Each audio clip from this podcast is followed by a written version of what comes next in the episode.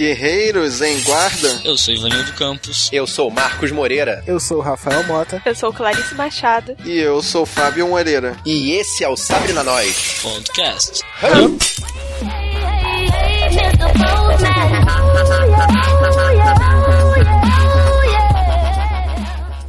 Bem-vindos, guerreiros, à leitura de comentários e catotas do Sabre na Nós Podcast. É, lembrando que na realidade esse é o segundo programa que a gente faz leitura de comentários. Eu já quero dizer que eu acho que esse é meu programa preferido. Oh, que bonitinho. Ah. A gente veio aqui para ler a mensagem que você deixou lá no sabrenanois.com.br ou que você mandou para nossa caixa de e-mail. Não só ler, como comentar o que vocês comentaram. Exatamente. A gente também vai ler os comentários que a gente encontrou no Facebook. Se você ainda tiver mais comentários para fazer, pode mandar pra gente, porque nós lemos todos e vamos responder aqui no programa de leituras de comentários e catotas do Sabre. Os que a gente não comentar aqui, com certeza a gente vai comentar lá no Facebook, vai comentar no site, vai comentar nos e-mails. É só mandar pra gente.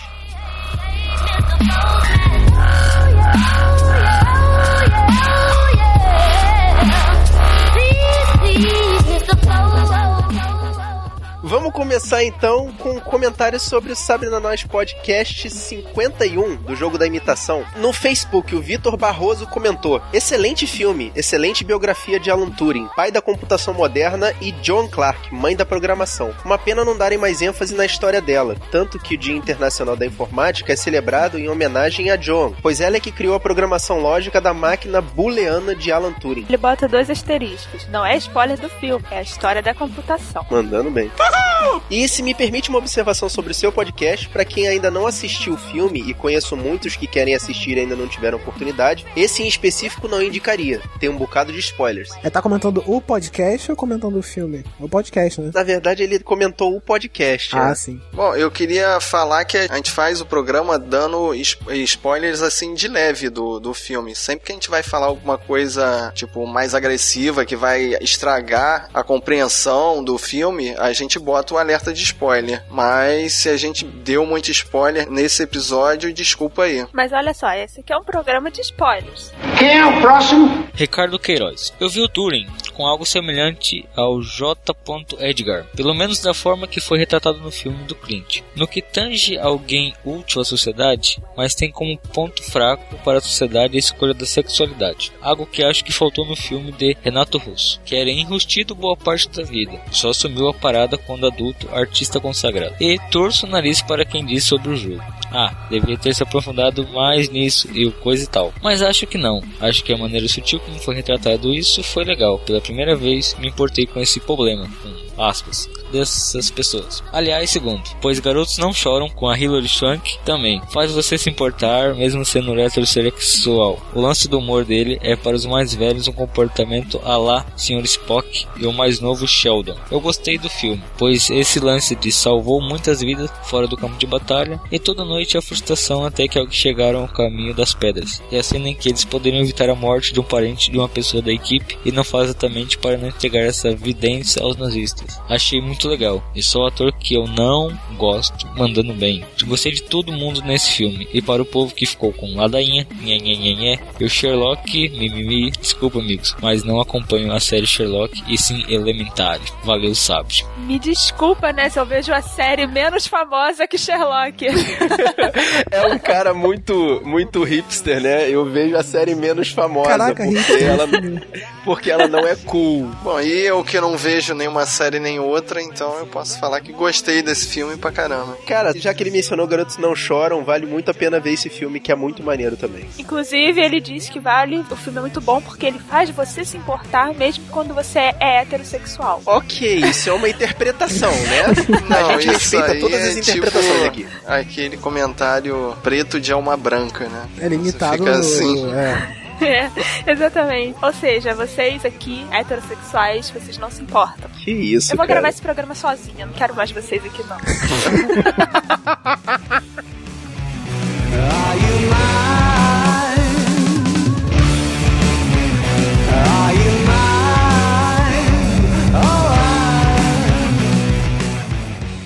Vamos agora ler um comentário no texto do Arquivo X. Eu quero voltar a acreditar do nosso amigo Nerdandertal, que o Marcos conheceu num boteco aí, num dos encontros de podcast. Foi uma das Abraço, noites do Nerdandertal, Marcos. amigão. Podcast em Boteco, tamo junto. Ele ficou duas semanas falando sobre isso aí, cara. Bom, vamos lá. Em 2013, 14, eu e meu filho fizemos maratonas de todos os episódios de Arquivo X, além dos dois filmes. Isso era uma coisa que eu queria fazer com Netflix, mas é sinceramente eu não tenho mais fazer tempo. E o Rafael tem a capacidade Coisa de que eu vou fazer cara. isso. Um dos seriados que mais marcaram nossas vidas aqui em casa. Os seriados tiveram um grande poder de juntar a família, eu e meus filhos, André e Priscila, o que sempre nos tornou muito amigos, como a música também. A banda da família tocando, nós indo juntos a vários shows de rock. Arquivo X, Dead Seventh Shows, Friends, Anos Incríveis, Lost, Game of Thrones. Uau! Seriados inesquecíveis igual a momentos família inesquecíveis. Ah, que bonitinho, Abraço. Nerdandertal. Abraço, cara. Tamo junto aí, Abraço. cara. Próximo podcast Boteco chama eu, Leleu. Obrigada pelo seu feedback. Comentário sobre o Sabre na Nós Podcast número 64 de Highlander. Priscila Barros, ela falou: um dos meus filmes favoritos de todos os tempos. Trilha sonora magnífica do Queen. Na minha opinião, o filme é único. As sequências eu prefiro pensar que nunca existiram. Priscila, é isso, aí. a gente já tinha falado, só pode haver um.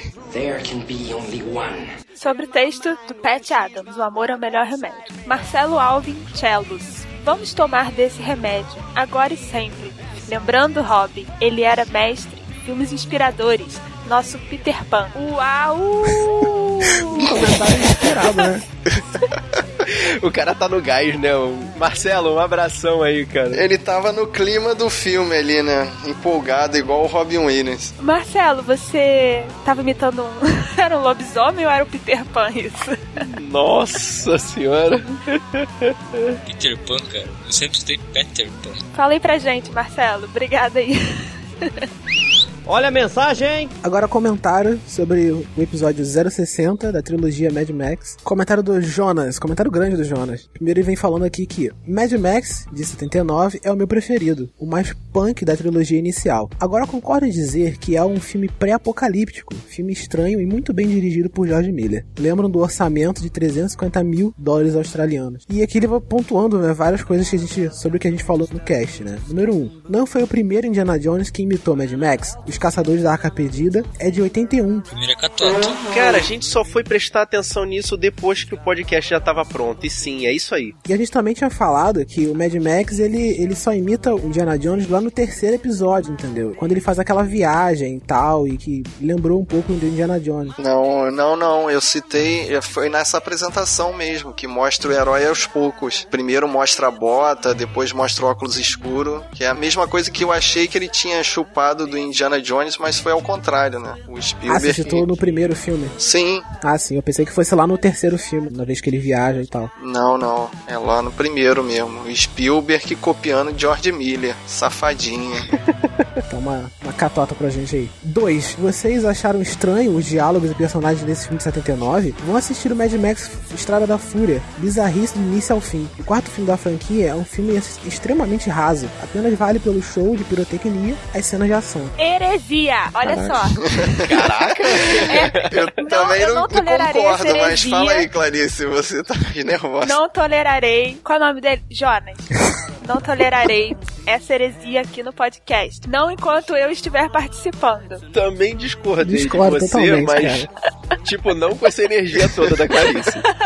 o Mad Max Estrada da Fúria, cara, é um filme bem maneiro, tem profundidade, sim, cara. E, sabe, a gente deu mais informações lá no nosso episódio lá do Mad Max Fury Road, mas é um filme profundo, cara. Você percebe ali na- nas, nas nuances, assim, das cenas. Não tem como explicar aqui rapidinho. Se o cara não achou profundo, ele não achou profundo. Mas eu recomendaria levemente que ele reassistisse ao filme. Se ele achou bizarro, ele achou bizarro. Ele fala que achou bizarro do início ao fim, ele achou bizarro. Também achei Donnie Darko bizarro e reassisti.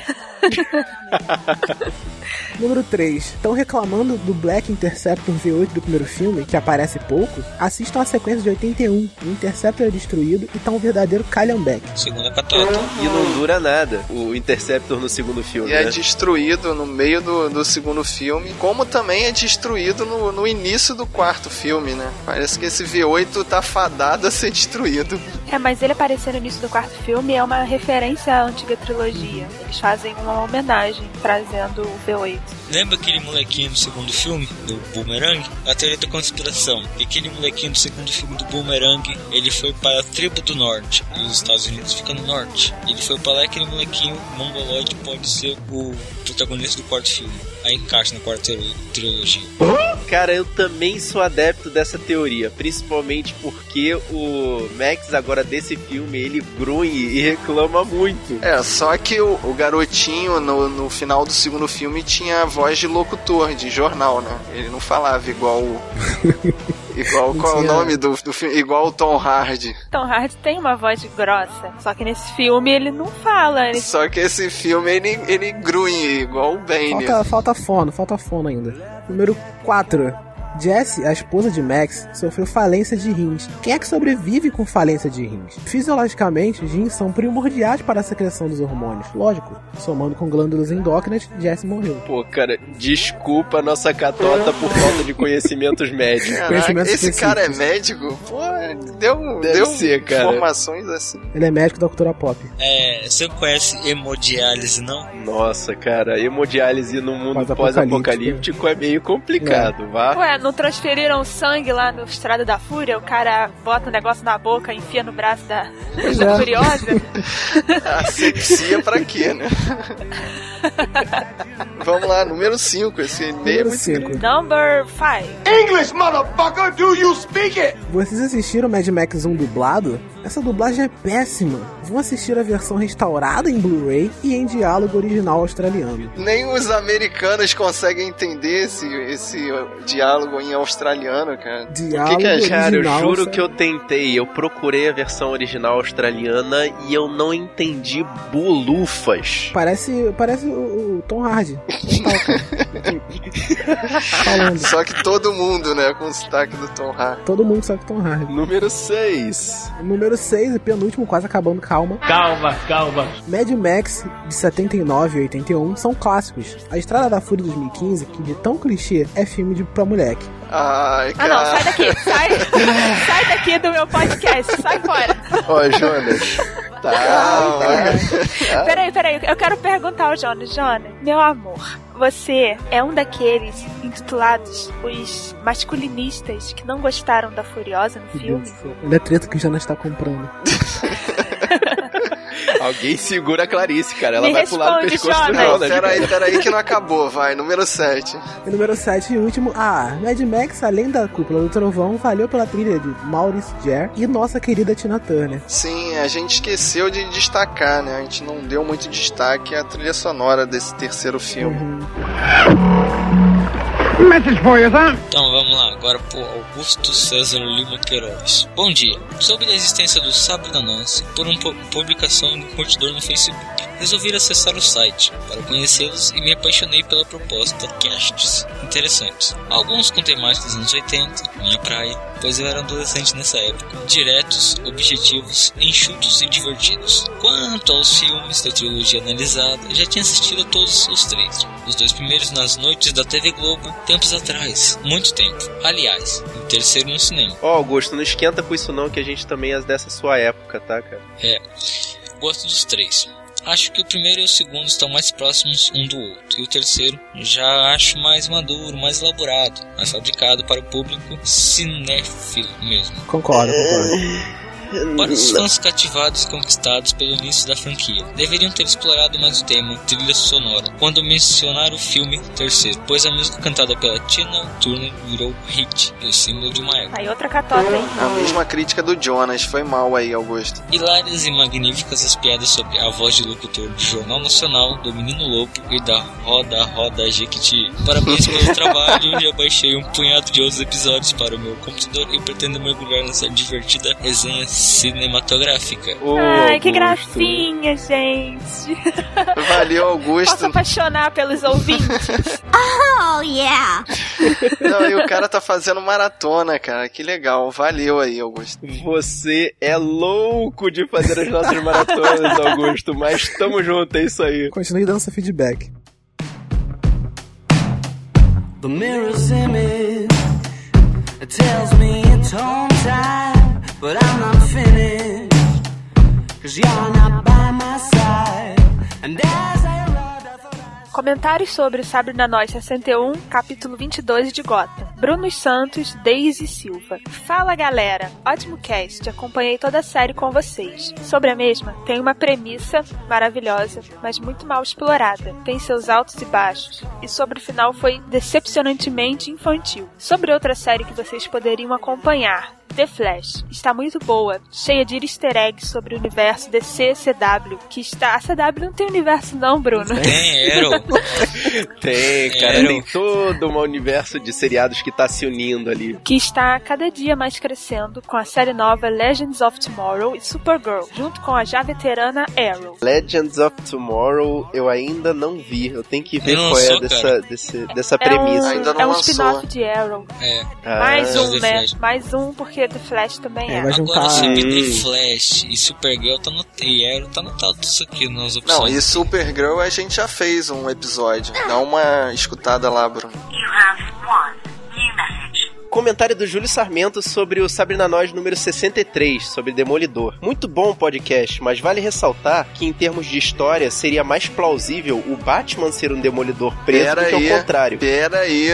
É, O Batman foi criado na década de 30 e o Demolidor na década de 70. hein? Eu sou decenalta, mas eu acho que contra fatos não há argumento. Ele tá reclamando claramente do uniforme, Ele cara. tá falando É, que em termos de Calma, história. Vamos lá. É, Fala o Frank Miller, antes de trabalhar no Batman, implementou um monte desses elementos com essa pegada mais densa na mitologia do Matt. E sobre personagens semelhantes, isso é discutível porque, sem dúvida, Superman, Batman e Spider-Man, Homem-Aranha, foram o que definiram a origem de super-heróis. Mas tem que levar em conta que muitos criadores trabalharam tanto em Marvel quanto em DC. O falou Isso explica a outra catota aí. Superman e Batman são da década de 30. O Homem-Aranha é da década de 70. Sim, mas é por questão de origens de super-heróis, é ponto de referência, Fábio. Mas vamos lá. O único personagem que eu admito a Marvel ter copiado na cara dura é o Superman, com o Blue Marvel, o Sentry, o Hyperion, o Gladiador e etc. Eu também concordo. Júlio, eu deixo você pensar um pouquinho, mas Homem-Aranha é cópia do Super-Homem, tá? Vou deixar no ar. Caraca. Não, não vou deixar. Assim, cara, tudo Escuta bem, ué. o nosso Tá desafiado, cara. podcast sobre o Super-Homem que a gente tem um comentário falando sobre isso. Oh my god, it's a new message. Wanderson Guide. Realmente o Demolidor me surpreendeu. Não esperava muita coisa e acabei sendo surpreendido a cada episódio. E pô, assinar a Netflix cancelar é só R$15,90 e tem umas velharias maneiras lá. Dois pontinho P. Coloquem logo discos, pelo amor de Deus. Wanderson, olha só, a gente ainda tá tentando implementar algumas coisas e o Discos com certeza tá na lista, cara. Não se preocupa não. A gente não esquece desse tipo de comentário. Mas, por favor, continue comentando aqui. Agora, pô, essa Hum. gambiarra aí de assinar a Netflix cancelar agora não dá mais não. Você tem que pagar o primeiro mês e só o último que vai ser de graça. E agora tá R$19,90. Aumentou. Tá muito caro. Eu que sou cliente. Eu sou o é. usuário mais velho, eu sou o usuário mais velho. Preço de um ano de McLanche desconto, feliz, Você ainda tem um desconto? Morra! Tem, tem um ano de desconto. O meu cancelou agora, cara, esse ano de desconto. Absurdo.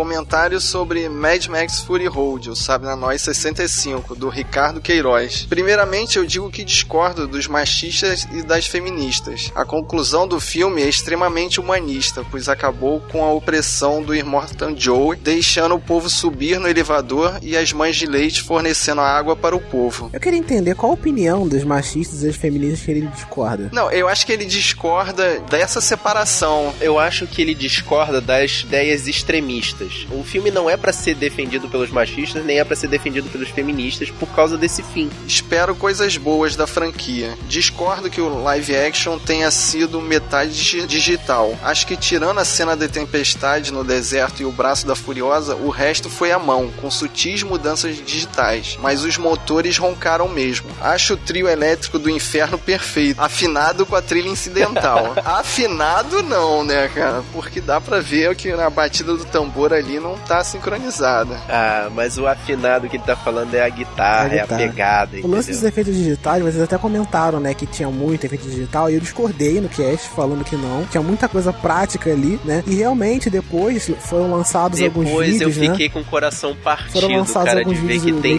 vários off. efeitos Eu falei, eu falei desde o início cara. que já tinha Não, muito cara, que retoque isso? digital. Tem, tem Claro que algumas não, vocês tão- cenas que são tela verde, tem várias cenas que Não, são tela cara, verde. não. Vocês estão. cara. O lance que ele tá falando aí no filme são a caminhada do- do- dos carros no deserto, a tempestade, as, as cenas do, do- no, no deserto. A tempestade tudo bem, mas as cenas do deserto são carros realmente no deserto. Não é um, um filme de tela verde em si, né? Finalizando, enfim, filme nota 10. Apesar que o meu nome é Max, ficaria muito mais emocionante com o Mel Gibson. Valeu, Sabre. Cara, o Mel Gibson tá velho, cara, tem que deixar passar. Ele tá velho, ele tá maluco, entendeu? Ele tá Apesar que completamente maluco, cara. agora sim ele tá bem Mad Max, né? Agora dá pra ele fazer.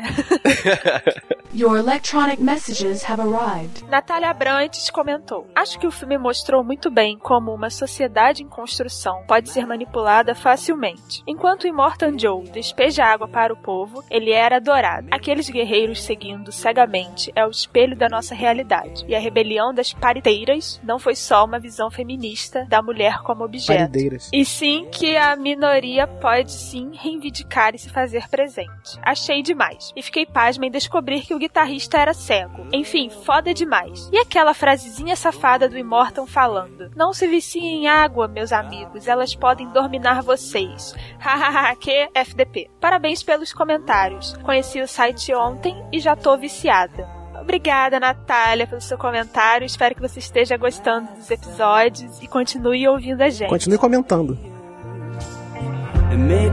Get up and dance and make you get up all night long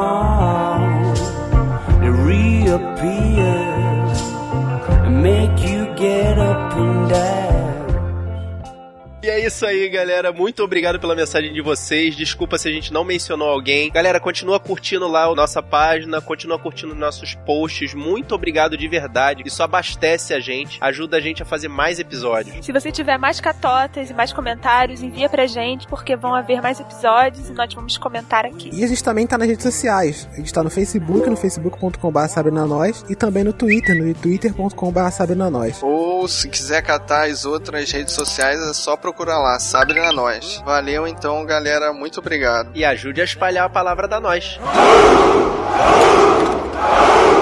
Eu sou o Fábio Moreira. Eu sou Clarice Machado. Eu sou Rafael Mota. Eu sou Marcos Moreira. Eu sou Ivanildo Campos. E esse foi o Sabrina Nós. Podcast.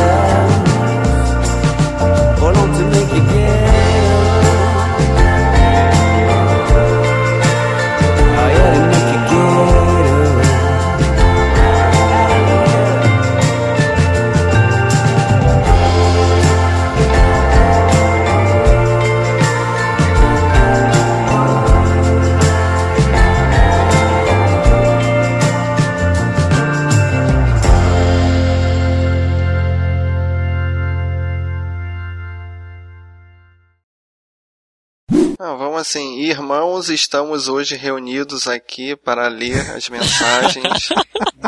É sério isso? É isso aí, guerreiro! Você que mandou a sua mensagem aqui para o Sabre na Nós vai ter ela lida aqui no nosso momento de. Catotas. Então, vocês estão falando sério? Não, vamos jogar para o alto as cartinhas, não é isso? E fazer o sorteio. Fábio, tu é muito velho, cara, do sorteio da Sufabril. É Sufabril Pesite. Totalmente loucura isso, né, cara? E aí, como é que a gente vai começar essa bagaça, gente? Vamos dar um endereço, né? Rua do Russell. Nossa senhora, não. Rua do Não, Russell, não, cara. não. Rua do Russell, 74, Jardim Botânico, Rio de Janeiro. Isso rapaz. aí.